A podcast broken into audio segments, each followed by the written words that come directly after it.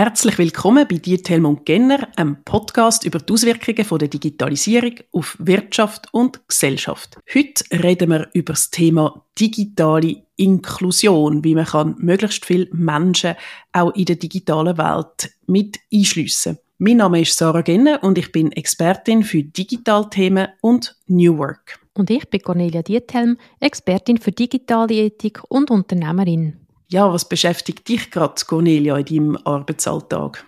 Ich habe in den letzten paar Wochen verschiedene spannende Aufträge gehabt, wo es um Digitalisierung in der öffentlichen Verwaltung gegangen ist. Also ich habe dort unter anderem Referat halten, um ja, für die ethischen Aspekte von Digitalisierung sensibilisieren. Und ich finde es eigentlich sehr interessant, dass da sehr viel passiert. Also wir reden immer über Privatwirtschaft, sehr häufig. Auch medial ist das omnipräsent. Aber ich bin positiv überrascht, dass sehr viel so digitale Transformationsprogramme in den einzelnen Kantonen laufen, dass es auch gerade in Städten oder Kantonen Kantonsebene Personen gibt, die für Digitalisierung zuständig sind. Auch Richtlinien, zum Beispiel mit ChatGPT, wird vermehrt erarbeitet. Und ist jetzt auch neu zum Beispiel die Strategie herausgekommen von der digitalen Verwaltung Schweiz 2024 bis 2027, wo sagt Digital First oder Digital Only.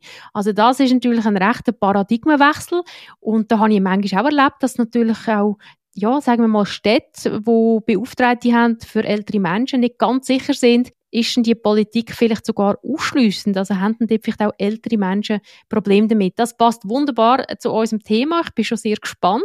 Aber bevor wir einsteigen, natürlich die Frage an dich, Sarah. Was beschäftigt dich im Moment? Ich bin schon ganz vorfreudig am Vorbereiten für meine grosse Japan-Reise, die schon seit mehreren Jahren in Planung ist. Ich bin da am Lesen, mich vorbereiten und schon halb am Packen.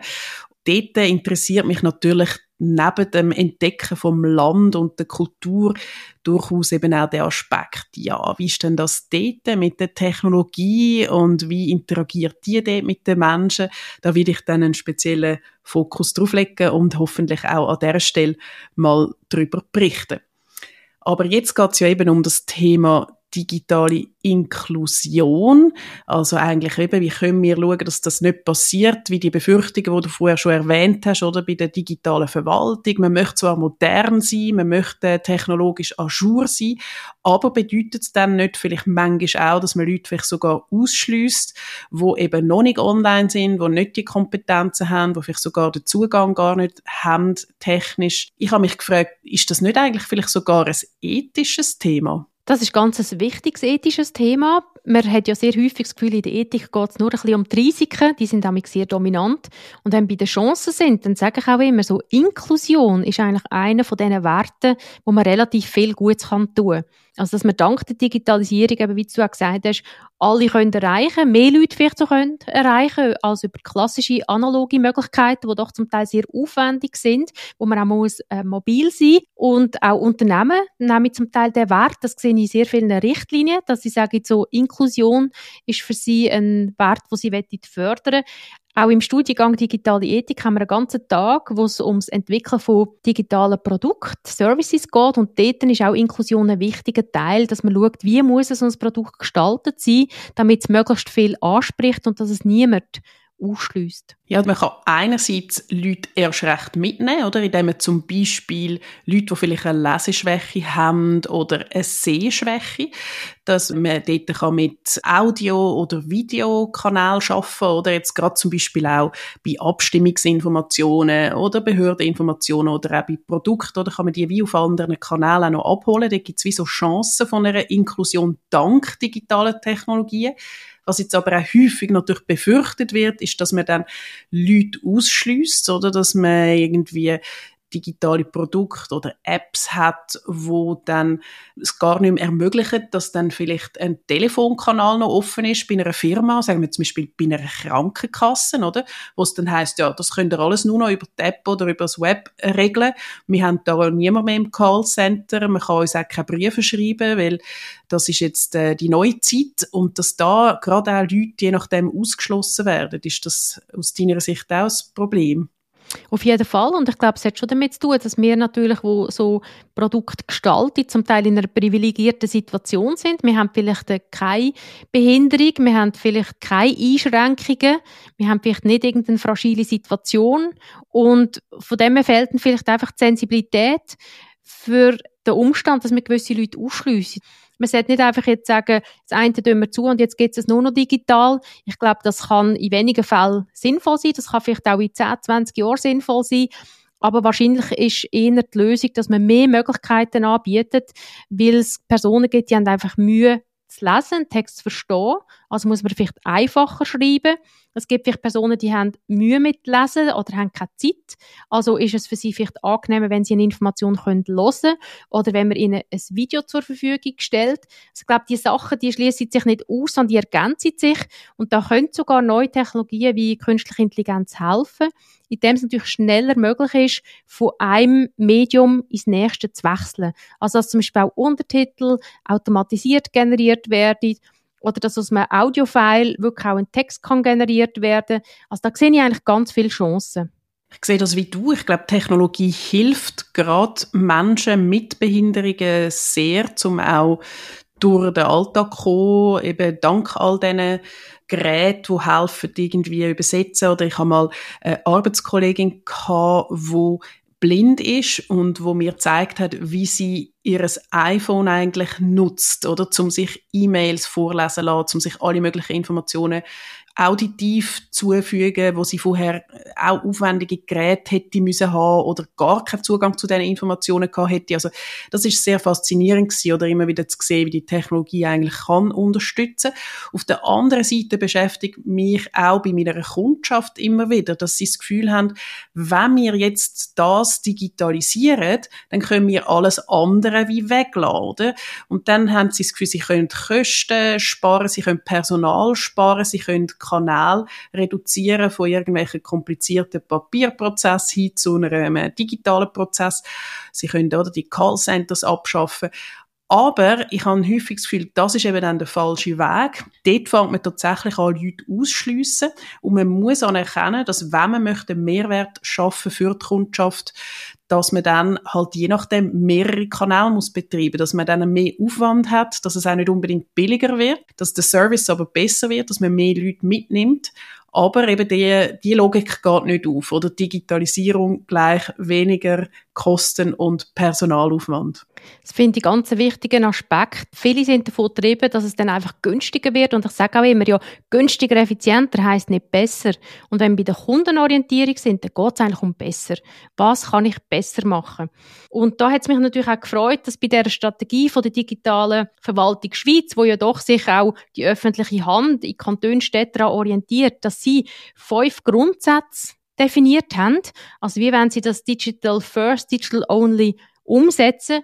Und ein Aspekt ist Nutzerzentrierung und Inklusion. Und das hat mich dann eigentlich positiv gestimmt, dass ich wie gemerkt habe, also, sie wollen einen grossen Shift machen.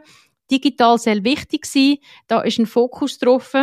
Aber solange sie natürlich Kundenzentrierung und Inklusion als eine von den fünf Grundsätze definiert haben, bedeutet das natürlich auch, dass sie eben die Vielfalt der Kanäle offen behalten dass sie mehr anbieten und dass sie nicht aus rein ökonomischen Gründen das reduzieren. Du hast vorher den Aspekt von Digital Only angesprochen und auf der gleichen Seite heißt es ja in der Strategie digitale Verwaltung, dass man möchte nutzerzentriert vorgehen. Also für mich ist das nicht so ganz klar, wie das sollte zusammengehen dass man sagt, man hat eigentlich bei Digital Only nur noch eine ausschließliche Bereitstellung von digitalen Kanälen und schaltet eigentlich alle nicht digitalen Kanäle ab. Wie genau soll das zusammengehen mit der Nutzerzentrierung? Mich hat das auch erstaunt. Ich finde, Digital Only ist sehr absolut und wie du sagst, man hat ja dann nicht Vielfalt, sondern nur noch einen Kanal. Ich habe mir überlegt, ob das allenfalls interne Prozess sind zwischen verschiedenen Abteilungen oder zum Beispiel zwischen Bund und Kanton und Gemeinde. Also das würde ich gut finden, weil dort gibt es ja Bestrebungen, dass man gewisse Informationen nur einig erfasst und nicht irgendwie an verschiedenen Orten, in verschiedenen Datenbanken. Wenn es uns als Bürgerinnen und Bürger betrifft, dann würde ich es auch bedenklich finden, weil dann tun wir natürlich automatisch Leute ausschliessen und dann wäre ich auch bei dir, dann passt das nicht zu Nutzerzentrierung und Inklusion. Und ich glaube, wir müssen auch ein bisschen wegkommen von einem negativen Bild. Wenn es um Inklusion geht, geht es nicht nur um Menschen mit einer Einschränkung, mit einer Behinderung. es geht auch nicht nur um ältere Leute, die vielleicht äh, das nicht mehr finden. Ich glaube wirklich, die Möglichkeiten, dass man Personen nicht erreicht, die sind sehr, sehr viel breiter. Und das hat ja auch schon PISA-Studie zum Beispiel gezeigt. Viele Leute haben wirklich Mühe, Texte zu verstehen, Informationen zu verstehen. Also da haben wir auch zum Teil zu wenig einen direkten Bezug zu dieser Zielgruppe. Und von dem finde ich es aber interessant, dass du eben gesagt hast, du hast einen Arbeitskollegen gehabt, der eine Sehschwäche hat ich merke einfach in meinem Umfeld, ich habe sehr wenig tätige Personen und das macht es natürlich nicht einfacher, um an die Personen zu denken. Und darum ist es auch ein Handwerk. Ich glaube, es ist sehr häufig fehlend zu wissen und gar nicht unbedingt bewusste Absicht, Leute auszuschliessen. Das sehe ich wie du. Es ist häufig eigentlich auch ein Thema von der generellen Benutzerfreundlichkeit oder? Usability, wie man sagt, dass man zum Beispiel eine Website oder eine App so gestaltet, dass sie irgendwie auch übersichtlich ist für Leute, die gar keine Einschränkungen haben, dass man dort mit einer möglichst einfachen Sprache Themen anspricht, dass man vielleicht multimedial Sachen aufbereitet oder jetzt nicht nur rein textlastig und dass man einfach versucht, dass die Leute sich zurechtfinden oder mit einer guten Struktur. Und dort glaube ich auch können viele so Überlegungen auch helfen, die generelle Benutzerfreundlichkeit von diesen Produkten zu steigern. Man redet ja manchmal auch vom sogenannten DAO, wo man im Hinterkopf haben wo man so Produkt entwickelt. DAO steht ganz gemein für dümmster anzunehmender User. Oder? Das tönt zuerst wie eine Beleidigung, aber eigentlich sind wir alle immer wieder mal DAOs, oder? Wir wollen auch nicht irgendwie uns zuerst aufwendig durch irgendwelche Anleitungen durchlesen, wie man jetzt eine App muss brauchen. Es sollte irgendwie intuitiv sein. Und wenn man dort von Anfang an eigentlich so ein bisschen inklusiv denkt, dann ist insgesamt die Usability auch besser. Es gibt allerdings auch ein bisschen Einschränkungen, oder jetzt im Bereich von Design. Ich habe ja auch noch einen Hintergrund in der Unternehmenskommunikation früher gehabt, wo wir natürlich sehr stark auf so Kommunikationsdesign geschaut haben. Und wenn man das natürlich dann grafisch schön möchte gestalten, Produkt, dann gibt's dort halt durchaus manchmal auch ein bisschen Einschränkungen, die man hat, wie man halt kann auch digitale Produkte dann aufbereiten, wenn sie müssen möglichst inklusiv sein technisch, damit sie eben auch für Menschen mit einer Hör- oder Sehschwäche können gut genutzt werden. Dort muss man halt manchmal dann ein bisschen Kompromiss machen. Und was vielleicht auch noch eine wichtige Erkenntnis ist, dass Einfachheit grundsätzlich alle anspricht. Also wenn etwas quasi vermeintlich zu einfach ist, dann spricht das auch die Person an, die es komplizierter auch versteht. Und meistens machen wir das eben nicht so, oder? Wir machen dann ein Formular, das ein bisschen kompliziert ist, weil man findet, das und das wollen wir auch noch wissen. Und das Optische, ich glaube, das ist auch eine Chance mit den neuen Möglichkeiten. Wir sind früher einfach immer so sehr rational in Zahlen, in Text basiert gewesen. Ich sehe da auch neue Chancen mit Augmented Reality zum Beispiel. Ich bin ja noch im Verwaltungsrat von der Metron und dort ist natürlich auch eine Chance, um jemandem zu zeigen, wie tut sich jetzt zum Beispiel der öffentliche Raum verändern, dass man das eben auch mit der Augmented Reality kann sich besser vorstellen, also dass man eigentlich bis neu aussieht in noch vorhandenen Raum projiziert. Also gerade das Vorstellungsvermögen, wir haben die verschiedenen Sinn und ich glaube, das ist auch eine Chance, zum mehr Sinn ansprechen, also nicht einfach nur äh, mit den Augen etwas lesen, sondern auch hören, etwas vielleicht können anfassen, etwas können projiziert haben also da geht es wirklich auch darum, die ganze Palette abzudecken, im Wissen, dass es nicht weniger Arbeit gibt, sondern es gibt mehr. Aber wenn es mehr zur Kundenzufriedenheit führt, wenn es dazu führt, dass schlussendlich mehr Leute auf ein gutes Angebot aufmerksam werden, dann ist es eben wirklich eine sinnvolle Investition. Ich möchte noch ein bisschen aufs Thema E-Accessibility eingehen. Das ist jetzt auch ein Begriff, der sich anfängt bisschen etablieren, im, also im Schweizer Kontext, wenn es um digitale Inklusion geht. Also dort äh, gibt es zum Beispiel auch die Stiftung Zugang für alle, die sich mit dem befasst, wo auch eine sogenannte E-Accessibility-Studie jetzt macht, wo sie verschiedene digitale Produkte auch in der Schweiz untersuchen und schaut, wie zugänglich sind die eigentlich und zwar auf verschiedenen Ebenen. Zum Beispiel eben, wie zugänglich sind die Produkte oder die Apps für Menschen mit kognitiven Einschränkungen oder eben mit Mobilitätseinschränkungen, mit Gehör- oder Sehschwächen. Und ich möchte da das Beispiel bringen von der SBB Inclusive App. Das ist nämlich eine von diesen vorbildlichen digitalen Produkten. Also die meisten von euch werden die SBB-App auf ihrem Handy haben, zum Billett lösen. Und es gibt eben parallel dazu eine App, die ganz speziell gemacht ist eben für Menschen mit Einschränkungen. Und dort sieht man eben auch, wie dann die App zum Beispiel kann Menschen mit einer Mobilitätsbehinderung helfen, wissen, in welchen Zügen kann man irgendwie einsteigen, Rollstuhlgängige Bahnhöfe oder wo kann man sich Hilfe holen etc.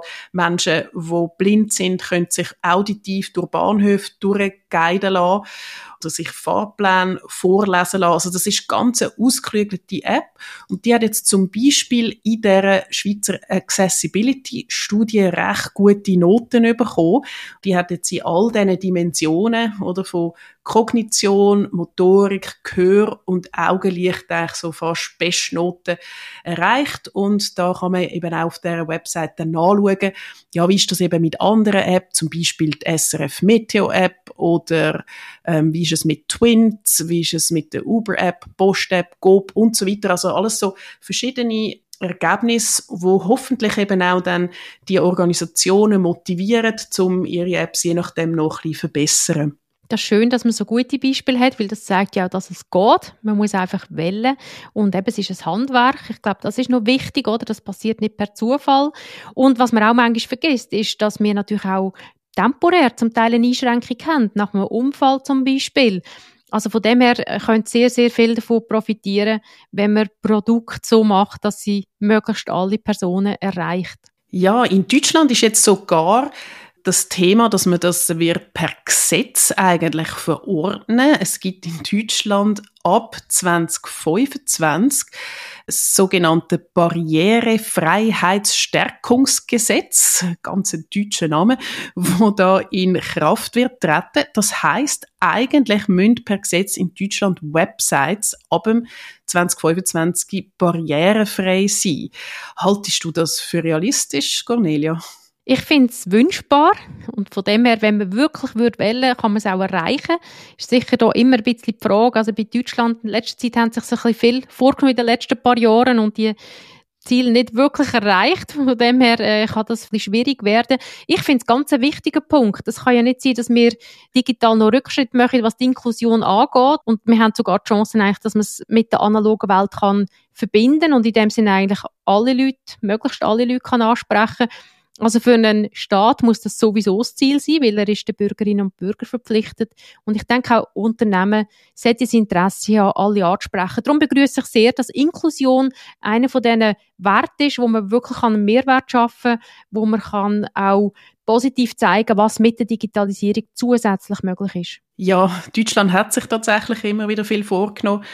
Und ich denke, es wird nicht wirklich möglich sein, das zu erreichen. Und trotzdem finde ich, ist es ein gutes Ziel, wo man sich mal kann vornehmen kann. Ich glaube, allgemein auch mit der vollen Inklusion ist das so ein, ein Thema, oder? Man, man hat immer wieder Bestrebungen, möglichst viele Leute auch Zugang online, aber auch zu Gebäuden oder im öffentlichen Verkehr oder jetzt gerade auch mit den Mobilitätseinschränkungen zu ermöglichen und trotzdem klingt es halt äh, hinten und vorne an vielen Stellen dann nicht durchgängig. Aber ich glaube auch wichtig ist, dass Bemühung dranbleibt. Ich hoffe, dass sich natürlich eben auch immer wieder Leute werden weiterbilden und im UX-Design und in der Benutzerfreundlichkeit da Fortschritt machen.